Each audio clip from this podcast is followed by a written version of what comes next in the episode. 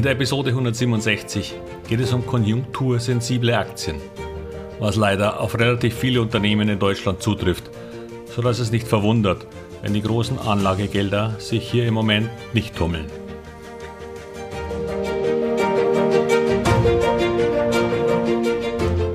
Herzlich willkommen, moin und Servus beim Podcast Aktien verstehen und erfolgreich nutzen. Mein Name ist Wilhelm Scholze.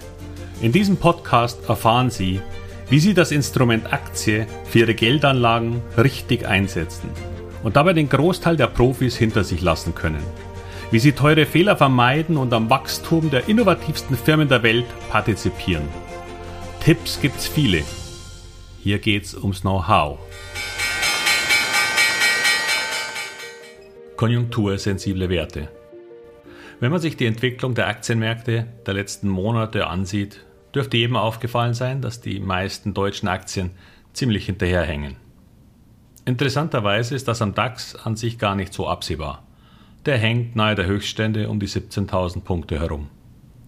Und doch werden die meisten in Deutschland anlegenden Aktionäre eher enttäuscht sein, denn die Musik spielt weiterhin woanders.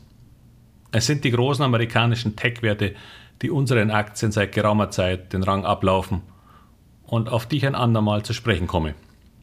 Leider ist eine Veränderung dieser Situation weiterhin kaum absehbar. Doch warum ist das so? Nun, Deutschland war schon immer und ist noch immer ein Industriestandort. Die Stärke Deutschlands liegt in Ingenieursleistungen. Wir sind technologisch noch immer unter den Top-Nationen, vor allem wenn es um Maschinenbau geht. Auch die chemische Industrie war lange Zeit eine sehr wichtige in unserem Land. Und gerade im deutschen Mittelstand sind diese Branchen besonders wichtig. Das setzt sich natürlich bei den Automobilzulieferern fort, die dann die größte und stärkste Branche in Deutschland überhaupt versorgen. Doch diese Branchen sind leider allesamt sehr konjunktursensibel, sprich auch abhängig voneinander. Chemie stellt die Basis für Produkte her, Maschinenbau die Maschinen für Fabriken und den Anlagebau, der dann auch wieder in der Chemie und beim Automobilbau zum Tragen kommt.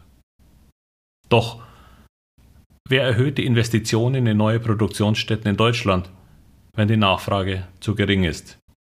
Zudem gibt es nun leider gleich eine ganze Anzahl von Gründen, warum wir der Welt hinterherhängen. Zum einen verschlechtern sich einige Kostenfaktoren in Deutschland, die gerade im produzierenden Gewerbe eine Rolle spielen.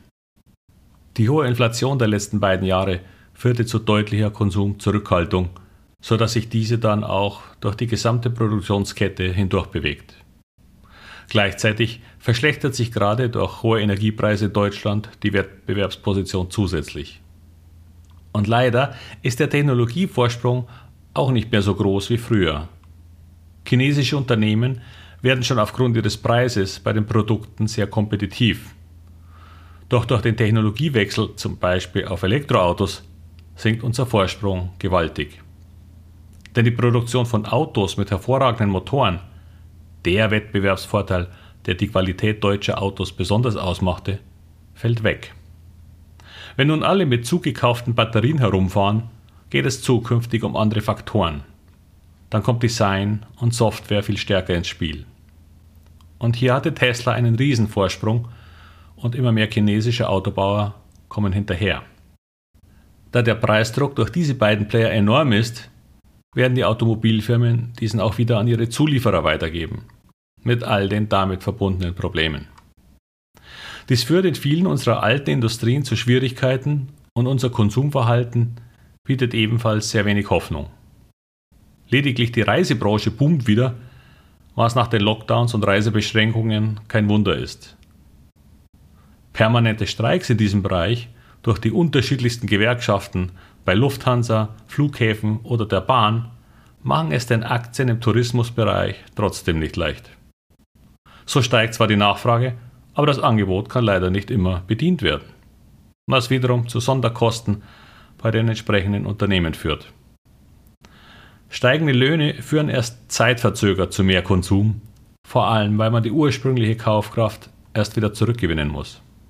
Also sparen viele erst einmal. Deutschland ist in vielen Bereichen Old Economy. Und wir müssen langsam wirklich schauen, wie wir die Kurve hier noch bekommen. Die Welt ist digital, weshalb der Großteil der Anlagegelder in solche, allerdings erfolgreiche Geschäftsmodelle in den USA fließen. Wir haben keine Brand wie Apple, keine weltumspannenden Unternehmen wie Meta, also die frühere Facebook, die gerade einen neuen Gewinnrekord aufgestellt hat und drei Milliarden Kunden bedient. Keine Amazon, die 30 Prozent des E-Commerce-Handels auf sich zieht und all die anderen. Die bei uns existierenden neuen Unternehmen im digitalen Bereich wie Zalando, HelloFresh oder Delivery Hero sind weder rein digital noch haben sie was mit Gewinnen zu tun. Leider ein nicht unwesentlicher Vorteil für langfristig positive Aktienkursentwicklungen. Ja, wir haben einige Weltmarktplayer, die viel Geld verdienen, wie SAP, Siemens, Airbus oder Linde. Doch auch hier bewegen wir uns wieder im nicht zyklischen Bereich. SAP als einziger Global Player im Softwarebereich ist relativ gut geschützt vor schlechter Konjunktur in Deutschland. Siemens ist weltweiter Topspieler und hat es geschafft, den früheren zu verzweigten Konzern auf einige Wachstumsfelder zu konzentrieren. Airbus hat nur einen einzigen Konkurrenten weltweit und der steckt im Schlamassel. Und Linde ist so groß und wichtig geworden, dass sie die deutsche Börse gleich verlassen haben. Sie sehen, alles Firmen, deren Aktienkurse hoch stehen die relativ unabhängig von Konjunkturschwankungen sind. Was wiederum dazu führt, dass die weltweit anlegenden großen Gelder ihnen auch höhere Bewertungen zugestehen. Völlig zu Recht übrigens. Das Problem an konjunktursensiblen Aktien ist, dass sie zu wenig Einfluss auf ihr eigenes Geschäft haben. Sie haben keinen Wettbewerbsvorteil, der ihnen einen Burggraben verschafft. Sie sind preislich schnell unter Druck, wenn die Nachfrage sinkt und haben meistens auch noch ein Kostenproblem. Ja, es wird irgendwann auch wieder eine positive Phase für solche Unternehmen kommen. Aber dies abzupassen und dann wieder rauszugehen, wenn es am schönsten scheint, gelingt den wenigsten. Das Chance-Risiko-Verhältnis auf lange Sicht gesehen ist miserabel und Buy and Hold bei solchen Aktien endet häufig im Desaster. Es sind solche Themen, die wir beim Training on the Job der Masterclass besprechen. Themen, die eigene Module im Online-Kurs sind und die Ihr Verständnis für Aktien ganz sicher deutlich erweitern. Wenn Sie dazu also mehr erfahren wollen und sich einmal in einem Gespräch mit mir informieren wollen, dann vereinbaren Sie gerne einen Termin. Ich nehme mir dann Zeit, um zu sehen, ob Aktien für Sie als Investment geeignet sind und welches Programm für Ihre Bedürfnisse passend am besten sein könnte wenn Sie sich dafür entscheiden, Aktien für Ihre finanzielle Zukunft zu nutzen. Und damit wünsche ich Ihnen wieder viel Erfolg bei all Ihren Investments. Bis bald, Ihr Wilhelm Scholze.